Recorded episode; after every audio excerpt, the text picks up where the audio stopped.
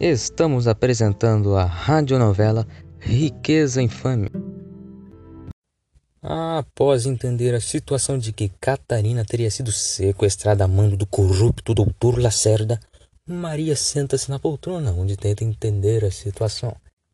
Mas como foi tolo, Maria. Já tive a chance de desmascará-lo para todos, mas eu não fiz nada, deixei passar. Mas desta vez, desta vez não será assim. Mas o que há de fazer, Raul? Irei até seu escritório. Levarei um gravador e assim desmascarei aquele corrupto. Eu conheço um jovem que entende dessas tais tecnologias. Raul bate a porta de seu conhecido. Boa tarde, meu caro. É, podes, podes me ajudar? É claro, entre. Agora diga-me, o que precisas? Raul inventa uma outra situação. É para gravar declamações de poesias de um grupo literário. O caro Alberto finge acreditar naquela história. Resolve deixar de lado. Podes levar. Obrigado. Eu, eu entrego-te o mais rápido possível. Sem problemas.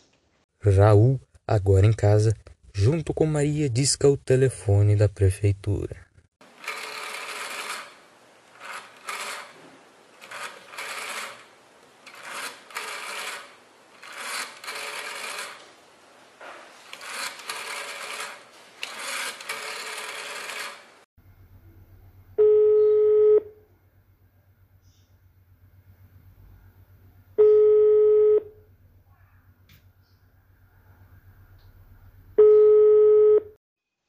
Olhe bem o que vai fazer, Raul. Você sabe que aquele corrupto não é de brincadeiras.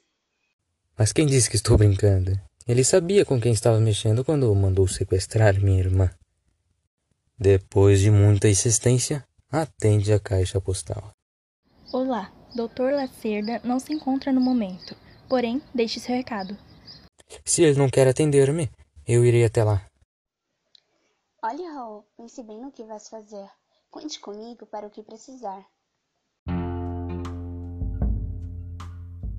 Conseguirá Raul incriminar o corrupto doutor Lacerda? Não perca o próximo capítulo desta intrigante radionovela Riqueza Infame.